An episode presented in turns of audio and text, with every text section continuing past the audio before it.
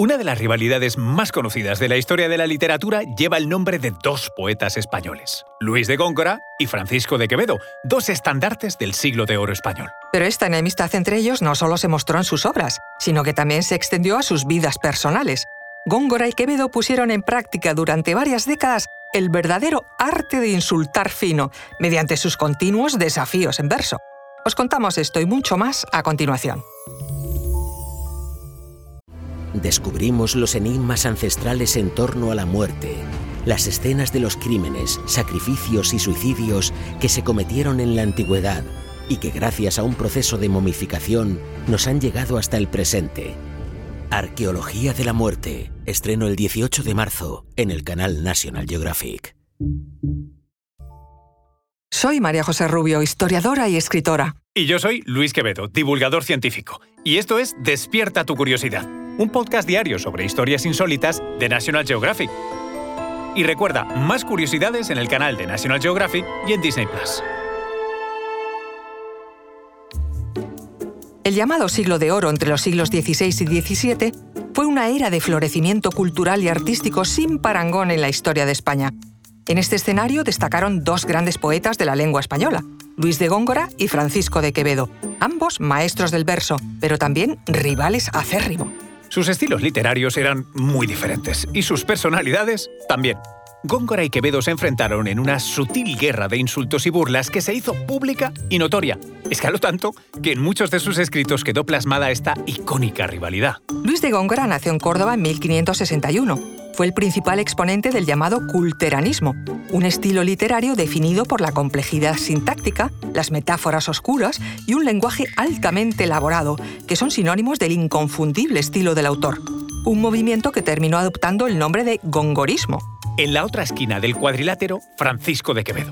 Nacido en Madrid en 1580, casi 20 años después que su archienemigo literario, Quevedo era defensor, en cambio, del llamado conceptismo, un estilo agudo y directo, en el que predominaban los juegos de palabras y las metáforas ingeniosas. Si en algo destacaba por encima de todo, era en su gran habilidad para el sarcasmo y la sátira. Góngora y Quevedo fueron dos genios, con dos estilos distintos y enfrentados por la poesía. Sin embargo, la enemistad entre ellos no existió desde el principio. Es más, Quevedo, más joven, inicialmente admiraba mucho a Góngora, pero su fascinación se transformó después en un desprecio, que pasó rápidamente a ser una pública hostilidad hacia el poeta cordobés. El inicio de la rivalidad tuvo una fecha y un lugar concretos.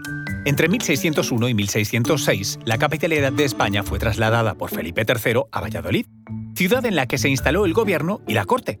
Góngora y Quevedo se trasladaron igualmente a esta ciudad, al igual que muchos artistas de la época, siguiendo a la corte buscaban desde luego la oportunidad para sus carreras literarias y estar cerca de su clientela de élite.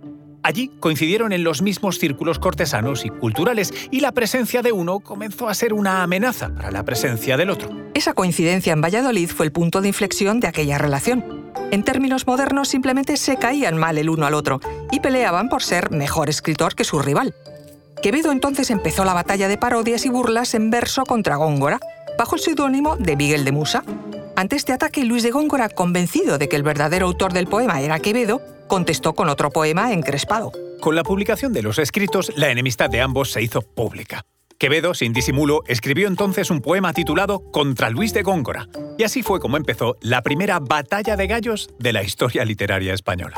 En sus versos, Quevedo arremetía contra Góngora de todas las formas posibles, incluso con los golpes más bajos, por ejemplo, otro motivo de inspiración burlesca para él fue la prominente nariz de Góngora, a la que le dedicó un poema entero. Érase un hombre a una nariz pegado. Érase una nariz superlativa. Érase una nariz sayón y escriba. Érase un pez espada muy barbado. Ante estos ataques personales, Góngora no se quedó de brazos cruzados.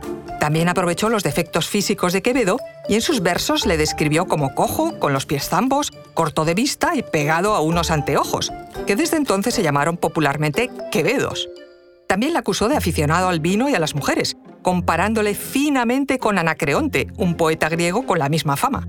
Anacreonte español, no hay quien os tope, que no diga con mucha cortesía que ya vuestros pies son de alegría, que vuestras suavidades son de arrope.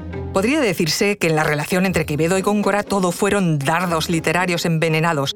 Otra prueba de ello fue que Góngora creó para Quevedo el apodo de Quebebo, con dos Bs, haciendo maléfica alusión a esa conocida afición a visitar tabernas. El ingenio afilado que usaban ambos para atacarse creaba insultos sutiles pero hirientes. Se dedicaron versos ofensivos, se ridiculizaron mutuamente, hasta se acusaron de plagio. Tanto que Quevedo usó otro de los mayores desprecios de la época para referirse a Góngora, sus orígenes judíos y el proceder de familia conversa. Te untaré mis obras con tocino porque no me las muerdas, Gongorilla, perro de los ingenios de Castilla, docton Pullas, cual mozo de camino, apenas hombre, sacerdote indino, que aprendiste sin Cristus la cartilla, chocarrero de Córdoba y Sevilla, en la corte bufona lo divino. ¿Por qué censuras tú la lengua griega, siendo solo rabí de la judía, cosa que tu nariz aún no lo niega? En este campo de batalla literaria, cualquier tipo de figuras eran bienvenidas a la hora de denostar al rival. Pero en sus poemas no solo podemos observar la enemistad de estos grandes autores, las tensiones culturales y estéticas de la época tampoco pasan desapercibidas entre sus versos. Sin embargo, hay quien dice que su rivalidad no era tan grande como se creía. Si tenemos en cuenta que la obra literaria de Quevedo se compone de más de 800 obras, las 17 sátiras constatadas para atacar a Góngora son una cifra menor. Puede ser que los críticos de ambos poetas tuvieran más que ver de lo que pensamos en esta rivalidad, mostrando los versos de ambos más exacerbados y multiplicados de lo que realmente fueron, con el fin, claro está, de que los lectores tomaran un partido por una de las dos escuelas literarias. Pero eso, eso nunca lo llegaremos a saber. En definitiva, tras esta rivalidad subyacía un profundo respeto del uno por el otro, ya que un enemigo que te hace emplear todos los recursos literarios disponibles y las herramientas lingüísticas más elaboradas, sea en el tono que sea, es una persona a la que hay que admirar. La relación entre Quevedo y Góngora, a fin de cuentas, no es solo una de las rivalidades más intensas y productivas de la historia de la literatura. También ha demostrado con su arte de insultar fino que incluso en la hostilidad puede haber una forma de genialidad artística.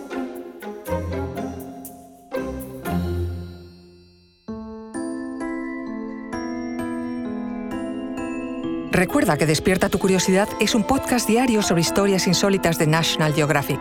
Disfruta de más curiosidades en el canal de National Geographic y en Disney Plus. No olvides suscribirte al podcast si has disfrutado con nuestras historias.